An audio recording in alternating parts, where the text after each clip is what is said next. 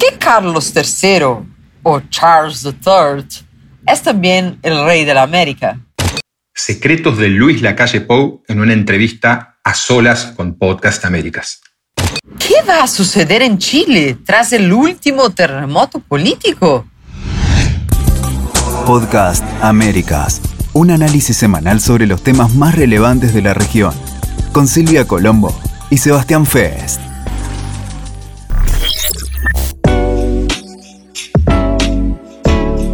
Hola Silvia, estamos de festejo. 30 episodios de Podcast Américas. La semana pasada vos estabas en Londres, yo estaba en Buenos Aires, hoy yo estoy en Madrid, vos estás de regreso en Sao Paulo. En el medio pasamos por Montevideo, pero siempre nos une este encuentro semanal. ¿Cómo estás? Muy bien, Sebas. Sí, la verdad que es una alegría llegar al trigésimo número 30 de nuestro podcast y habiendo pasado por tantas y tantas temas, algunos de ellos que estuvimos ahí y, presentamos desde ahí o hablamos con gente desde ahí. Y ese es un contenido que queremos y, estamos comprometidos a seguir eh, ofertando a nuestros oyentes, ¿no? Siempre una visión desde el lugar cuando es posible o una buena reflexión sobre lo que está pasando. Eh, y en América, como sabemos, no dejan de pasar cosas. Sí, periodismo desde el lugar de los hechos, periodismo en contacto directo con los protagonistas. En este caso, un contacto muy directo porque, como se escuchó en la presentación de la edición de hoy, estuviste en Londres y vamos a hablar de la coronación del nuevo rey británico. Ya nos dirás cuánto hacía que no se coronaba alguien, pero también estuvimos en Montevideo, donde entrevistamos al presidente Uruguay. Entonces, eh, Silvia, te, pregunto, porque estamos diciendo en la presentación de este trigésimo episodio, volvemos a decirlo, que Carlos III o Charles III es rey de las Américas también, pero ¿cómo es eso? ¿Cómo que rey de las Américas también? Claro, claro, el título mismo eh, remete a algo anacrónico, ¿no? Como en primer lugar, ¿cómo es que alguien es rey o monarca en estos tiempos del siglo XXI, ¿no? Pero sí, eh, es cierto que eh, los británicos celebran sus reyes y sus reinas eh, como si fuera hace 200, 300 años, ¿no? Con modernizaciones, con el hecho de que el Reino Unido hoy no depende de un rey, sí de un gobierno colegiado ahí entre primer ministro y parlamentares. El rey es más una figura simbólica pero todas esas clases tuvimos ahí rápidamente, la mayoría de los oyentes tuvieron rápidamente antes de la coronation, ¿no? ¿Qué es la coronation al final? Es una, una fiesta simbólica para mostrar un poco qué es la continuidad del imperio británico, la continuidad de las intenciones de la familia real británica de seguir haciendo buenas conexiones con sus ex colonias.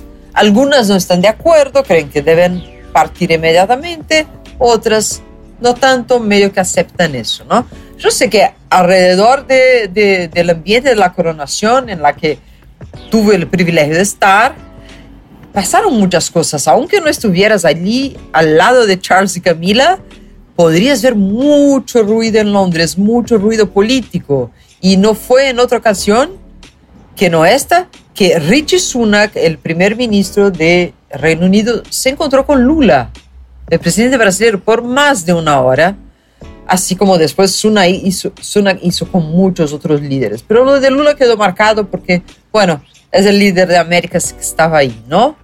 Y se Te pregunto, Silvia, y te pregunto, digo, vos que estuviste ahí, como decís, no muchos estuvieron en esa coronación, y, antes de hacerte la pregunta, te añado otra. ¿Cuánto hacía que no se coronaba un rey británico? ¿Cuándo fue la última coronación? ¿La madre de Carlos, de Charles? Claro, claro. Ponele ahí 70 años, porque la reina Elizabeth, que murió en noviembre del año pasado, estaba reinando desde el, 50, desde el 52, cuando recibió los atributos de la corona, y el 53 fue su coronación. Y yo creo que mirando así la, la, festividad, el evento, el, cómo se hizo la ceremonia, se quiso hacer algo muy eh, bajo la línea de lo que había, hubiera sido lo de Elizabeth. Es cierto que después... O sea que viste algo, o sea que viste algo que pasa una vez cada 70 años. Viste algo que la última vez que sucedió fue hace 70 años. Y, la pregunta que te quería hacer es, ¿Había fervor popular o había básicamente monárquicos felices que son suficientes en el Reino Unido como para llenar las calles? Ah, ah, digamos, ¿qué había? ¿Más indiferencia a la población general y estaban esos monárquicos felices, como estoy dando en llamarlos? ¿O el país entero estaba realmente interesado en lo que sucedía? Mira, Londres es una metrópoli cosmopolitana internacional, entonces ahí había de todo. Me acuerdo de entrar en un bar cuando justo estaba en un pub justo cuando estaba empezando todo eso y había gente así mirando la tele con banderitas británicas, con todos los souvenirs que se compra para, para monarquía, mirando la pantalla grande, pero también había gente en su celular pidiendo su pint, pidiendo su comida, mucho tráfico, o sea que según las encuestas, ¿no? Según las encuestas, eh, más o menos 80% está ok con la idea de tener una monarquía pero una monarquía, monarquía como esta, que es solo figurativa, simbólica, y apenas una, no llega a 20%, quisiera volver a la monarquía absolutista del 18, o sea, media duza de delirantes. No es poco. No es poco. es, decir, hay un 10-15% de británicos que quieren una monarquía absolutista del siglo XXI. ¡Wow! Eso da para otro tema porque me imagino que te quedaste con muchos temas, así que es algo que podemos conversar. Pero me interesa mucho también que cuentes, porque es algo sobre lo que has escrito recientemente en Folia Sao Paulo, sobre por qué Carlos o Charles es también rey de las Américas. ¿Cómo es? ¿Dónde está reinando en nuestro continente? Sí, el que, el que perdió o pasó un poco distraído por esos episodios, vale lembrar, vale acordarse que eh, la corona británica se conocía ¿no? en el siglo XIX como el imperio que el sol nunca se pone, como otros también fueron llamados así, el imperio romano y todo eso. O sea, tendría, tenían colonias que iban del hemisferio sur al hemisferio norte en distintos horarios del tema. O siempre iba a ser día en algún lugar del imperio británico, ¿no? de Australia, eh, Nueva Zelanda hasta Jamaica. ¿Y qué es lo que pasó en los últimos tiempos con con una buena recepción por parte de la, de la monarquía. En, en, lo que hablamos de lo que es América Latina, América Latina y Caribe, el Caribe se libertó, gran mayoría de los países entre los años 50, 60, 70 logró su libertad, pero muchos mantuvieron todavía la figura de la reina como jefa de Estado. Y ese todo es un otro concepto que quizá falte a los latinoamericanos, que es pero ¿cómo se divide en dos personas? Sí, es muy común que se dividen en dos personas, aún sin monarquías, ¿no? Como, como hace el mismo Portugal, por ejemplo. España lo hace con una monarquía. O el caso de Italia. Italia, exacto. Hay un tipo que representa el Estado y hay un tipo que representa el gobierno. El gobierno pasa. o la misma Alemania, presidente simbólico, presidente, digamos, ceremonial. Alemania también es el caso. Y un primer ministro que ejerce el, el gobierno. Y entonces, ¿qué países en América están bajo el reinado de, Carlos? Bien, muy, muy pocos hoy en día en el sentido de que la mayoría es independiente, pero también muchos de los países que llegaron a ser 15 cuando había la British West Indies eran propiedad del Reino Unido.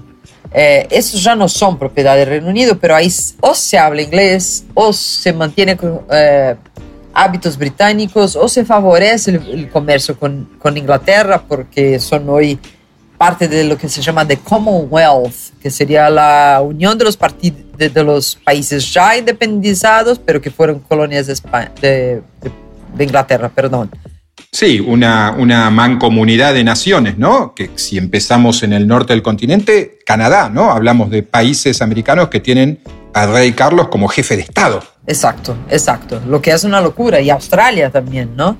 O sea... Pero hay algunas islas en el Caribe, ¿no? Además de Canadá en el norte. Sí, eh, Recuerdo, vos me corregirás eh, si eh, Barbados se, se, convirtió en república y la reina es Rihanna, pero, pero hay algunas islas del Caribe que sí, lo mantienen como jefe de Estado. Exacto. Barbados era una de estas, de estas hasta que decidió dejar incluso la Commonwealth incluso la idea de que el monarca inglés era su head of state, ¿no? Eh, jefe de, Estado.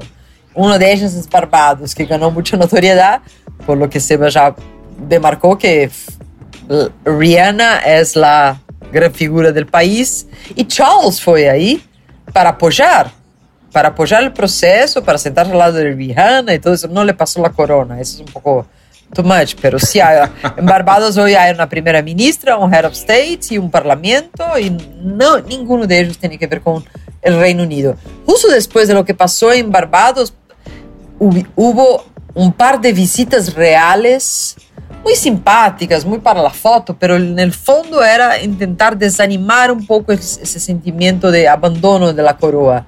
No, entonces fueron ahí William y Kate, que son los príncipe, el príncipe de Gales, o sea, los próximos en la línea de sucesión. Y después fue el hermano de Charles, Edward, hoy duque de Edimburgo, con su mujer, a visitar otros países y en los dos casos hubo protestas, entrega de cartas, entrega de, de pedidos por, por independencia. Entonces los primeros ministros de esos países están flertando con la idea de vamos a salir, pero vamos a salir bien. Vamos a salir negociados, vamos a salir con buenas relaciones. Y a eso Charles dijo, no vamos a poner ningún impedimento.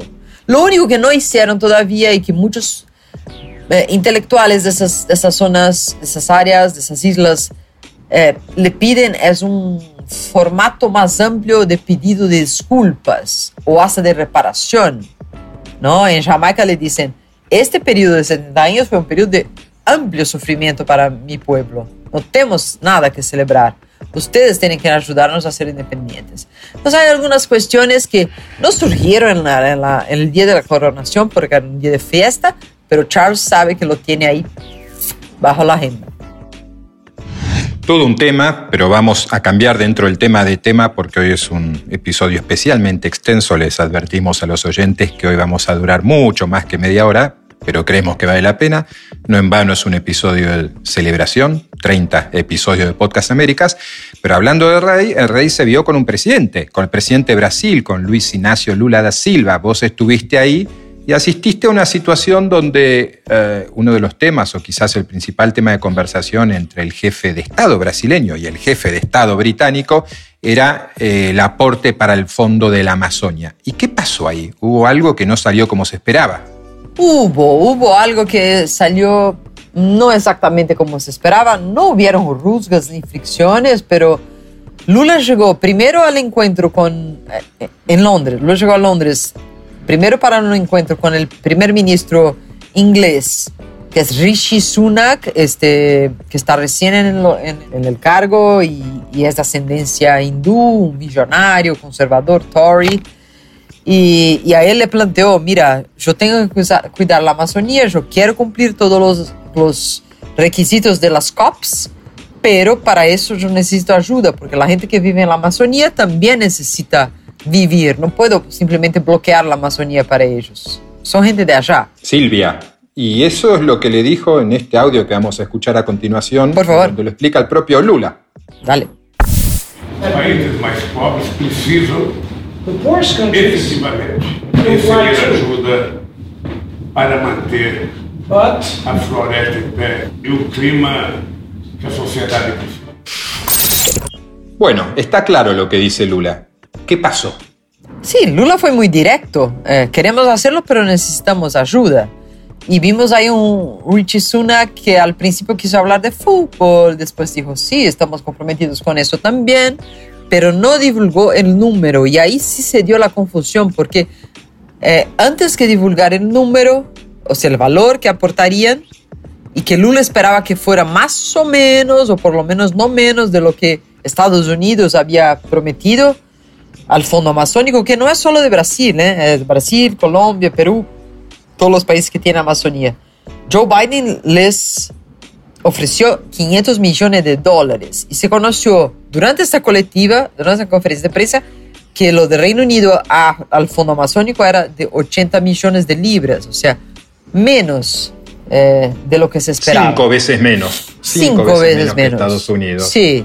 Él intentó hacer que, que sí, que todo bien, que sería mal educado estar pidiendo más y todo eso, pero guardó eso y media hora después estuvo con Charles eh, en una recepción ahí en Westminster y ahí es segundo Lula porque no pudimos entrar ahí, diferentemente de la de Rishi. Eh, Charles hubiera dicho a, a, Lula, usted por favor cuide la Amazonía. Y que Lula le había contestado así, tipo, tipo de una, así, sí la cuido, pero necesito ayuda. O sea, eso es muy Lula, ¿no? Eso, es eso es muy Lula. Porque, claro, estamos ante, ante el dueño, entre comillas, de la Amazonía, que es el presidente de Brasil, más allá de que la región, en efecto, eh, abarque Colombia, abarque Perú, abarque Ecuador, abarque Bolivia. Em, pero también ante un rey que es especialmente sensible a las causas ecológicas en sus largos años, décadas como príncipe, Charles tenía que eh, encargarse de algo, ¿no? Algo tenía que hacer. Y una de las cosas que abrazó eh, realmente temprano fue la causa ecológica. Verde. Pero para ir cerrando el tema, también, hablando de Lula, tenemos este audio sobre un tema muy importante. Es una vergüenza que um jornalista que denunciou as falcatruas de um Estado contra os outros esteja preso, sabe, condenado a morrer na cadeia e a gente não fazer nada para libertá-lo. É, é, é, é, um negócio maluco. A gente que briga e fala em liberdade de expressão, direito de gritar, direito de. Ou seja, o cara está preso porque denunciou as falcatruas. E a imprensa não se mexe na defesa desse jornalista. ¿Qué está diciendo acá Silvia? Está hablando de Julian Assange y le está contestando a una periodista brasileña que le hizo una pregunta y el presidente de Brasil parece confundir algunos términos. ¿Qué, es lo que le está diciendo a los periodistas acerca de Julian Assange y dónde a tu entender se equivoca? Sí, hay muchas teorías sobre esta pregunta, pero voy a limitarme a lo más sencillo. ¿Quién la hizo? Es una reportera, una periodista como nosotros, pero que trabaja para un medio muy específico de izquierda acá, que se llama, acá en Brasil, que se llama Diario do Centro do Mundo. Y ella le quiso preguntar sobre... Sí, ella quiso preguntar sobre Assange, pero empezó la pregunta ya medio haciendo una crítica a los otros medios, o sea, a todos nosotros, diciendo, presidente Lula, usted trabó una batalla híbrida y la ganó que foi o momento esse que todos os periodistas nos miravam, assim, que, pero que é uma batalha híbrida? Eles estavam tentando meter aí uma ideia de fake news against good news e todo o que hace Sergio Moro, Julian Assange, Bolsonaro, sí. todo. Y ella tuvo que hacerla dos veces porque Lula no entendió bien como todos nosotros, pero, pero pescó que ella quería que hablara de Assange. Y ahí quedó una duda de si esa pregunta fue plantada ahí por alguien del gobierno, porque este medio es vinculado al gobierno, si no fue la pura y simple curiosidad de esta periodista. Bueno, todo eso quedó en el aire.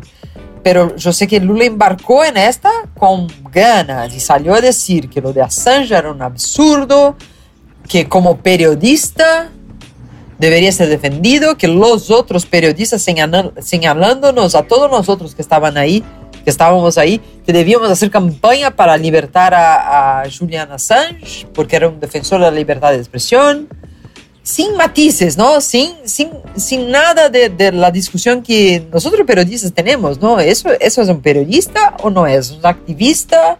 ¿Es una persona importante porque tuvo leaks de secretos muy importantes, pero es un periodista? Y entonces la cosa un poco quedó ahí en el aire mientras Lula hacía una furiosa defensa de Julian Assange y todo eso porque, eh, no sé si todos saben, pero Julian Assange está preso en Londres y a un lugar más o menos 10 kilómetros de donde estábamos nosotros con, con el presidente en ese entonces. Era curiosamente el juez Lula dictando sentencia y como mencionábamos antes de empezar a grabar este episodio eh, confundiendo a un Julian Assange que sin dudas no es periodista y más probablemente sea, además de hacker, un activista, que es muy respetable, pero que desbarata la, la teoría del presidente de Brasil al suponer que ahí tenía un grupo de periodistas que no está defendiendo un colega. Pero Silvia, porque si no el episodio hoy va a durar una hora y media, tenemos que cambiar de tema. Tenemos que irnos a Montevideo eh, porque Podcast Américas estuvo en la torre ejecutiva, que es la sede del gobierno de Uruguay, y en esa torre, un edificio espejado, de vidrios espejados sobre la Plaza Independencia, que es la plaza céntrica de Montevideo, de la capital del Uruguay, en el piso 11 hay un despacho, un despacho enorme, con ventanales muy grandes, y en el escritorio, de espaldas a una vista que es imponente de Río de la Plata, se sienta el presidente Luis Lacalle Pou. Y ahí estuvimos para, para entrevistarlo. Silvia, la calle Pou es una especie de outsider, una región dominada por gobiernos de izquierda o por gobiernos que se dicen de izquierda, pero que sin dudas están lejos de lo que sería eh, una posición política de, derecha. A la calle Pau le gusta hablar claro, enfatiza mucho la palabra libertad. Vos has cubierto las elecciones que lo llevaron al poder, has cubierto su asunción, has seguido la evolución de Uruguay. Brevemente, ¿qué destacarías de Luis Lacalle Pou? Mira, Luis Lacalle Pou se viene destacando justamente por este vacío, ¿no? Esa sensación de vacío que deja la homogeneidad de opiniones entre, entre gobiernos de centro izquierda y de izquierda en la región, ¿no? Me acuerdo mucho de esta, este momento en CELAC que estuvimos cubriendo en Buenos Aires más hace algunos meses, en el que la Pou fue el único que dije, oh, está bien este foro, pero no está bien para defender Venezuela, voy a seguir criticando a Venezuela, voy a seguir criticando a Nicaragua, no voy a pasar ¿no? panos calientes, como se dice en portugués, a, a Maduro ni a Ortega, y, defendió la libertad eh, bajo todos los principios. Y, y, eso parece que siguió en esa entrevista que hiciste con él, ¿no? Así es, y hablando de la palabra libertad, eh, una de las primeras preguntas hacia el presidente de Uruguay fue ¿Qué es eso de la libertad responsable, que es el concepto que él utilizó en marzo de 2020? Recordemos, él asume el primero de marzo de 2020 y un par de semanas después tiene que eh, lidiar con la pandemia del coronavirus. Él habló mucho de libertad responsable para decidir que no iba a encerrar a los uruguayos. Y le preguntamos, ¿qué era eso de la libertad responsable? ¿Por qué en algún momento y cómo fue que decidió ir a contramano de casi todo el mundo?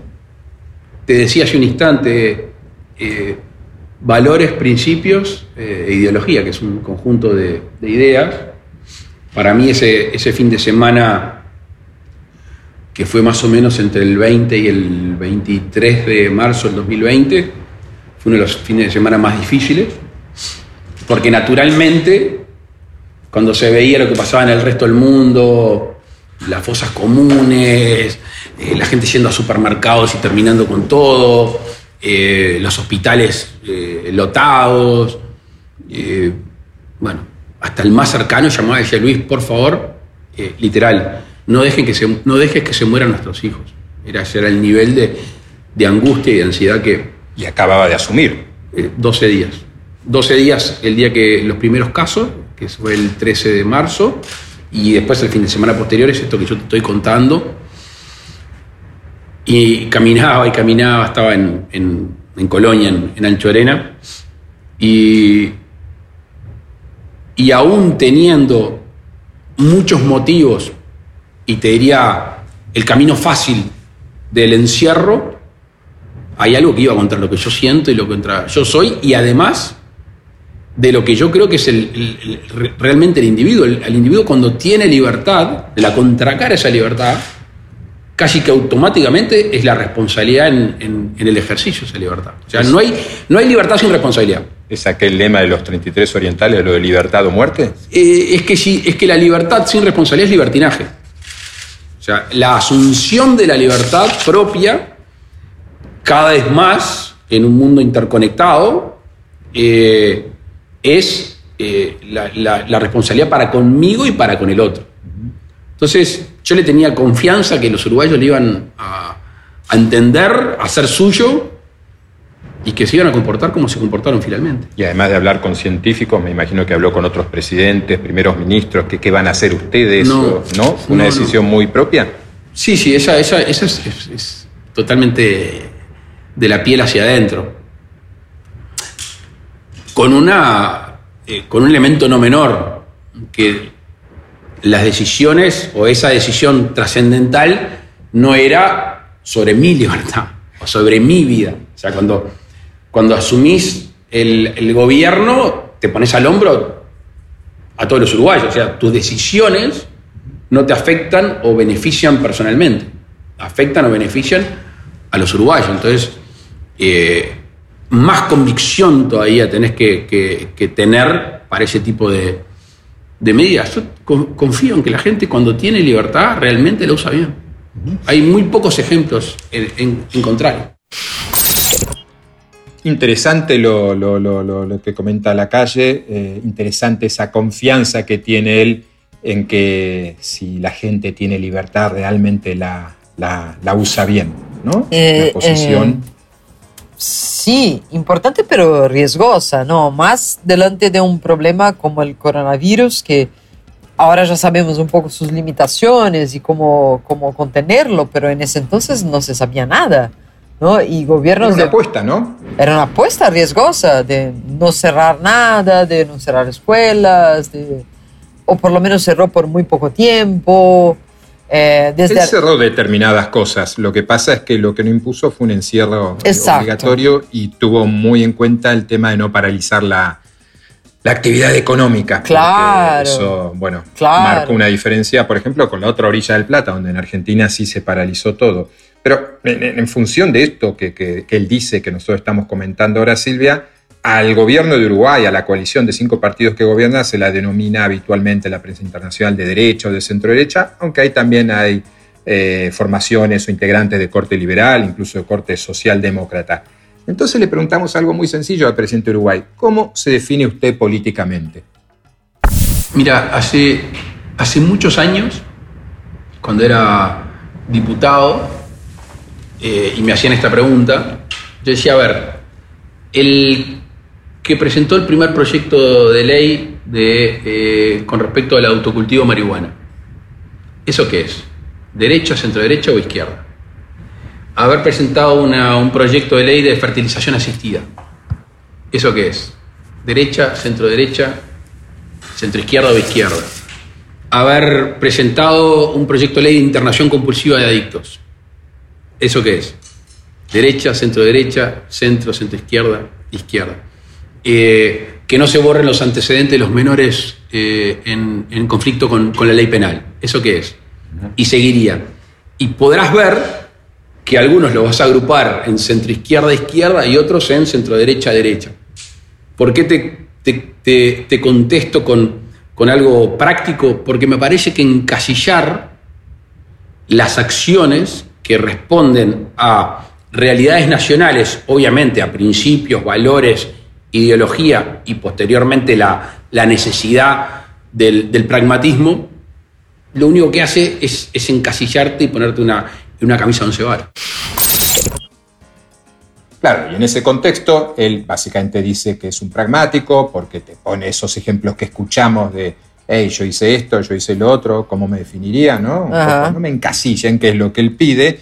Ok, no lo encasillamos al presidente de Uruguay, pero esto que vos mencionabas en las reuniones eh, multilaterales, en las cumbres con sus homólogos de la región, eh, tiene eh, tensiones, tiene eh, intercambios serios a propósito del tema de, de, de derechos humanos. Y lo que le preguntamos es, bueno, ¿cómo hace para relacionarse con gente a la que usted velada o explícitamente critica?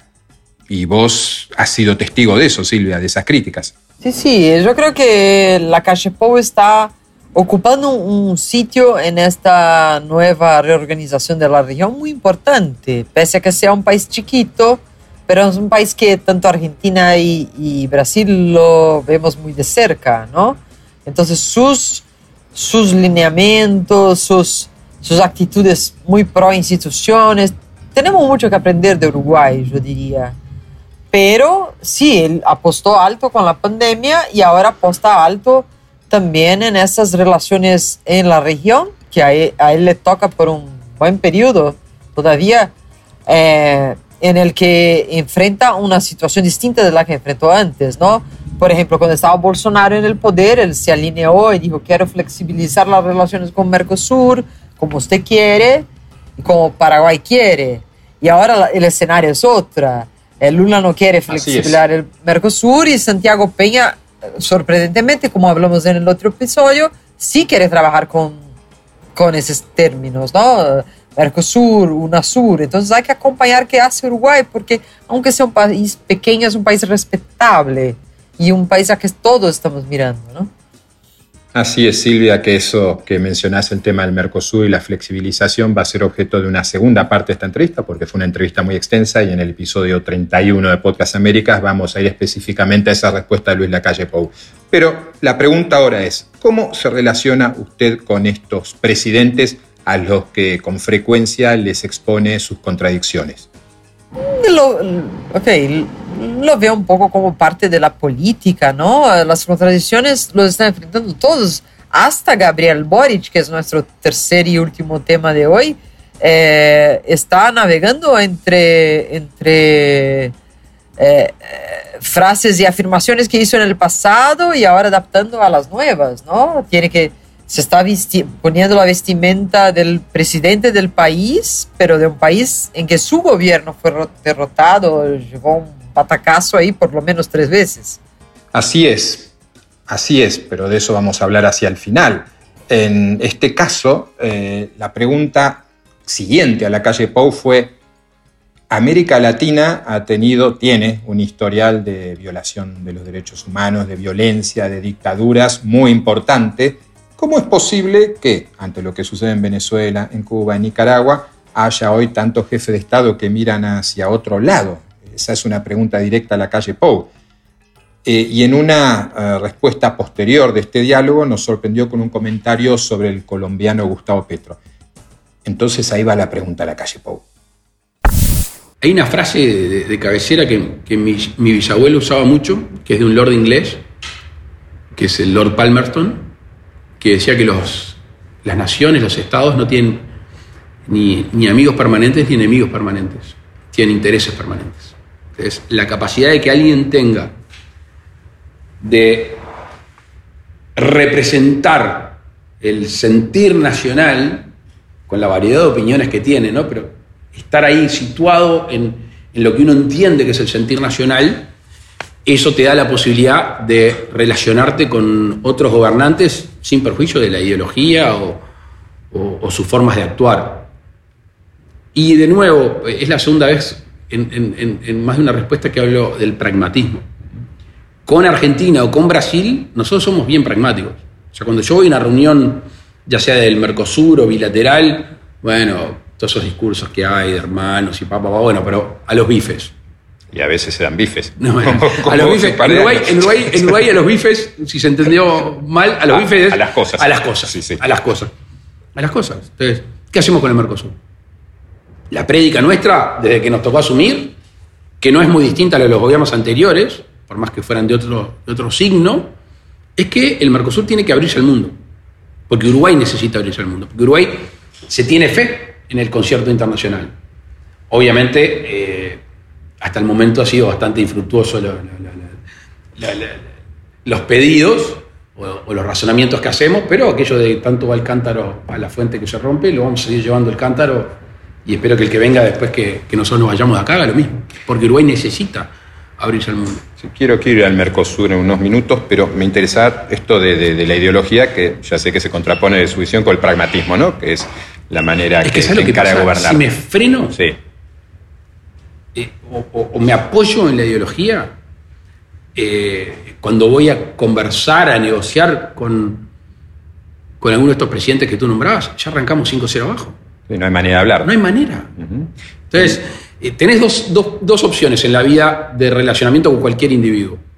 Es lo que te une, el tender puentes, o claramente donde va a haber una diferencia o algo que necesariamente no vamos a estar de acuerdo. Entonces, me parece bastante, hasta de perogrullo simple, bueno, vamos a buscar las cosas que nos unen. Ahora, esas cumbres presidenciales tienen momentos de tensión. Por ejemplo, en la de CELAC en Buenos Aires en enero, usted fue duro con eh, los presidentes en general y con lo que se hacía, ¿no? Y ¿En qué sentido? El sentido de tener un discurso muy franco que no es lo usual en esas cumbres, ¿no? Y, si no, de, si no, ¿para qué voy?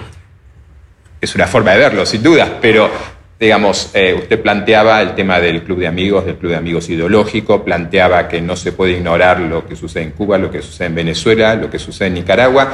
Cuando habla con esa claridad, ¿qué sucede ahí? ¿Qué le dicen? ¿Lo miran mal? ¿Lo agarran después en los pasillos y dicen, Luis? ¿O cómo, cómo es la dinámica? No, no, por ejemplo no me dicen nada. Eh, o me hace algún chiste.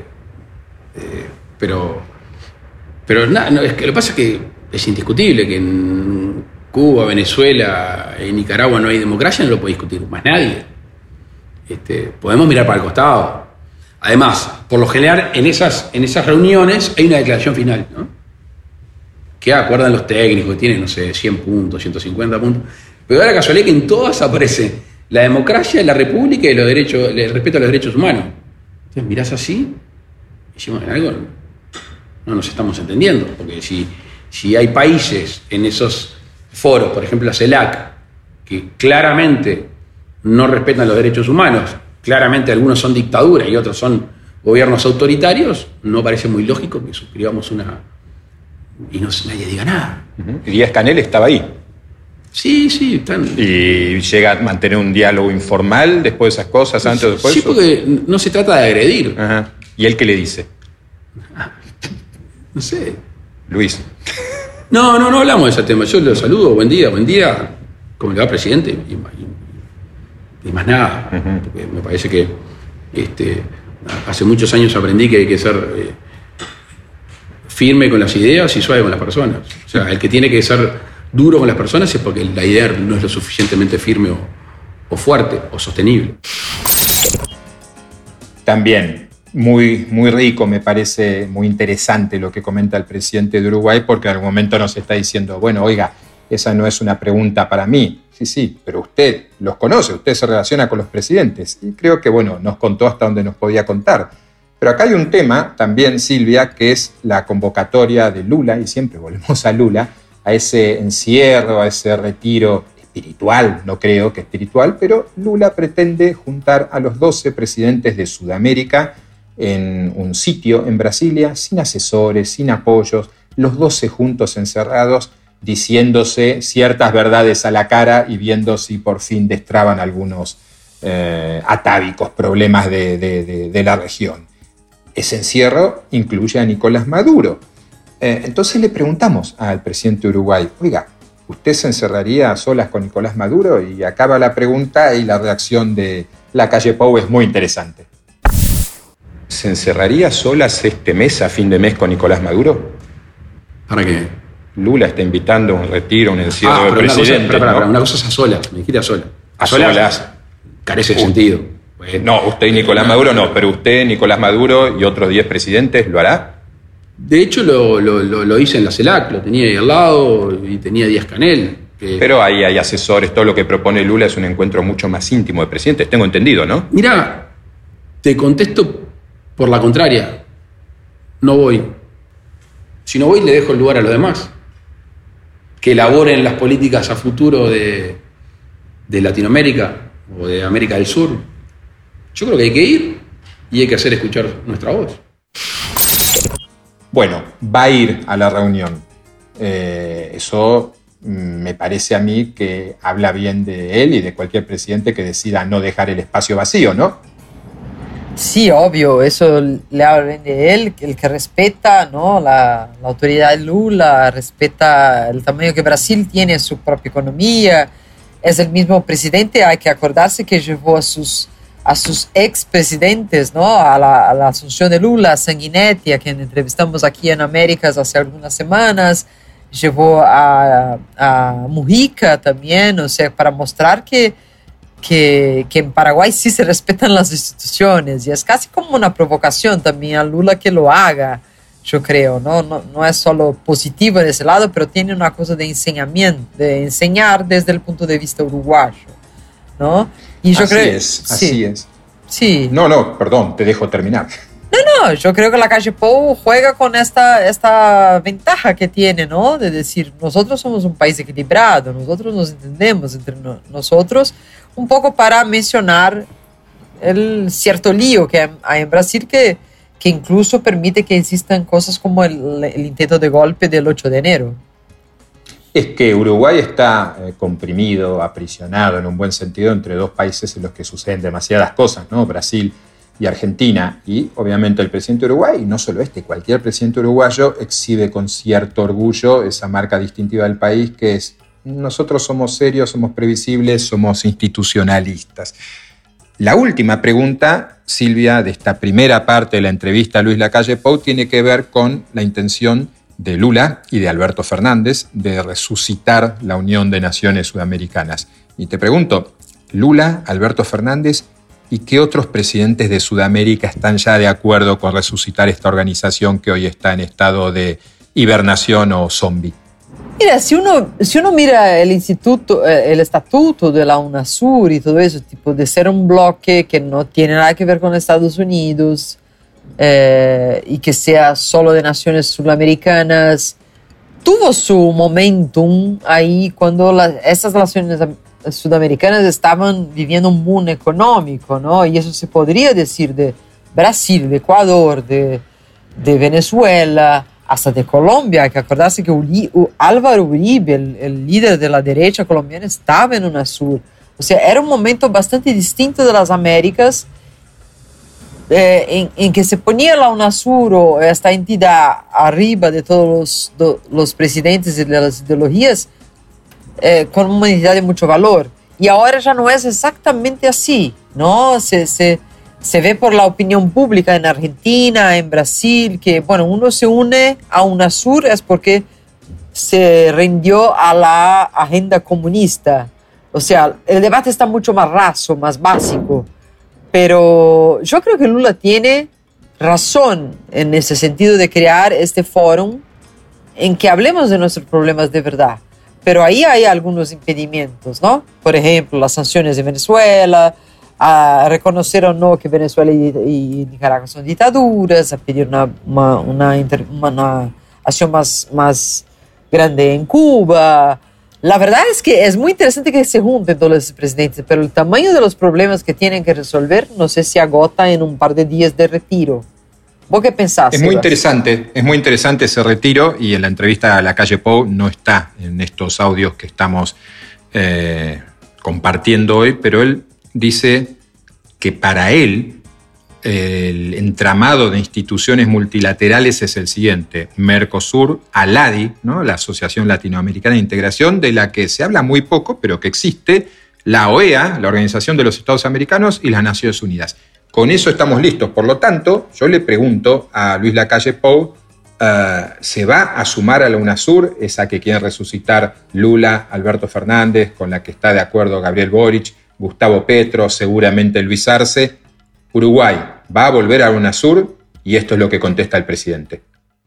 Si hubiera sabido que me iba a hacer esta pregunta, capaz que no te da la entrevista porque yo pensaba llegar a la, llegar, llegar a la cumbre sin haber tocado este tema, pero no le puedo rehuir ahora a, tu pregunta y,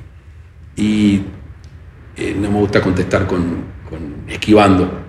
No ha cambiado mi opinión desde el día que asumí respecto a UNASUR clarísimo. No, Uruguay no quiere volver a la UNASUR. Si Lula está escuchando el trigésimo episodio o el canciller Mauro Vieira, que ya estuvo en nuestro programa de Podcast Américas, ya sabe la posición del presidente de Uruguay.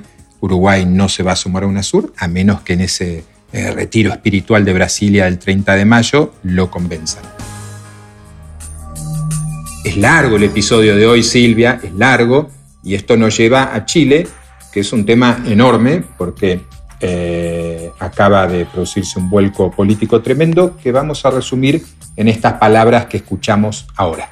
El proceso no puede ser de vendetas, sino de poner por delante a Chile y a su gente, antes que a los intereses partidistas o personales.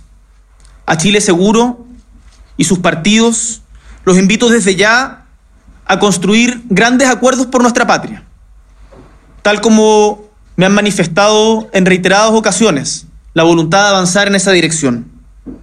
Y a los partidos de gobierno los llamo en estos momentos a la unidad, que es la que nos permitirá seguir luchando por las convicciones que tenemos y por las cuales no hay que olvidar. Estamos hoy día acá en la moneda. Bien, se trata de un terremoto político. ¿Qué es lo que pasó en Chile, Silvia? ¿Por qué estamos hablando de Chile? Sí, Sebas, estamos hablando de Chile porque quizás nosotros no, hagamos, no hayamos entendido bien al estar todos esos últimos años visitando Santiago, eh, en las manifestaciones de 2019, en la votación de los constituyentes, en el rechazo de la constitución y ahora vuelve la constitución, pero con una marca clavada de derecha, ¿no? Incluso de un líder que ni siquiera quería la, la constitución, que es José Antonio Cast, que casi perdió, casi ganó, la verdad, las elecciones presidenciales últimas. ¿no? Boric tuvo que armar una, una, una frente amplia para derrotar a, Boric, a, a Cast y ahora Cast sale vencedor del proceso eh, constitucional chileno. Y la verdad es que uno lo ve así desde lejos y es una, una, una sociedad que todavía está en un péndulo, ¿no? que un, un poco va para allá, un poco va para acá, por situaciones muy circunstanciales. Ahora yo diría que la principal eh, razón por la cual los chilenos votaron en su mayoría en la derecha tiene que ver con seguridad, tiene que ver con sus vidas personales y no tanto con la constitución, que es un tema técnico hasta, ¿no? que se podría resolver sin todo este, este circo electoral quizá, ¿no? ¿Qué te parece, Sebas?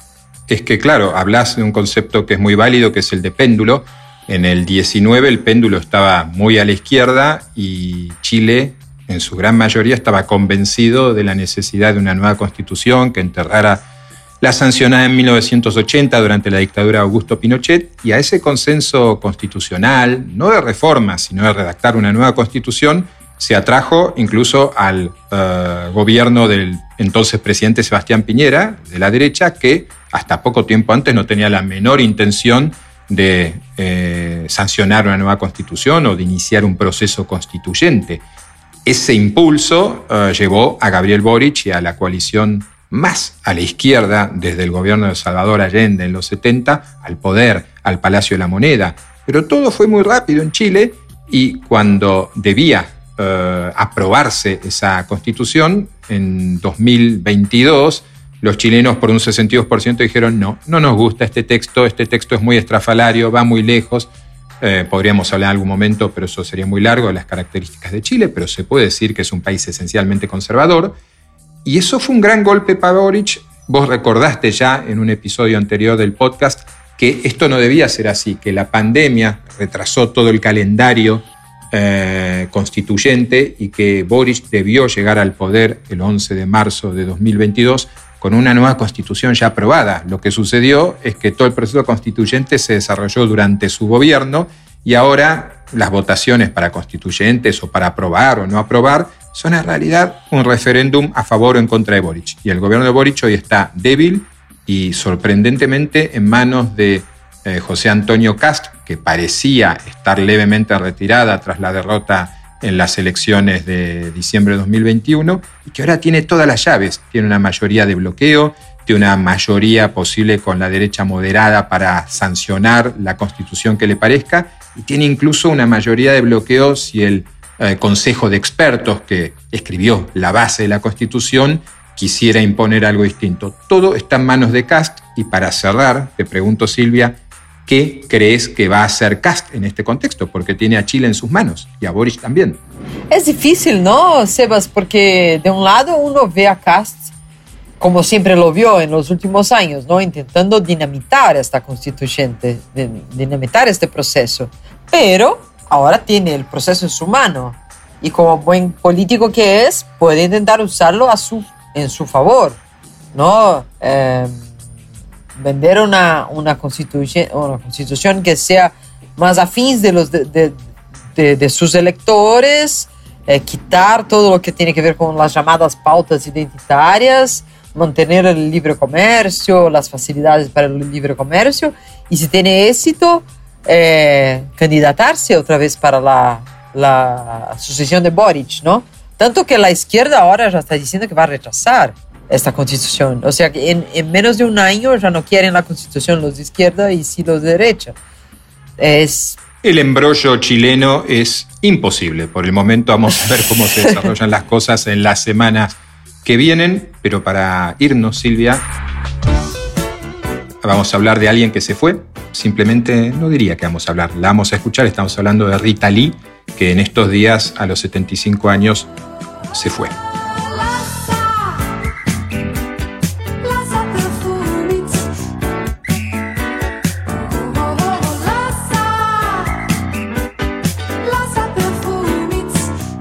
Y nos vamos nosotros, Silvia. Eh, espero que hayas disfrutado este episodio. Te espero en el episodio 31. Vamos a ver dónde está cada uno.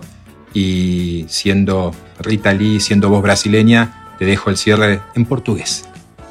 Oh, sí, es muy emotivo escucharla, aún más ahora, ¿no? Tan presente en nuestras vidas, adolescencias y todo eso. Una gran pérdida. Hasta la próxima. Hasta la próxima.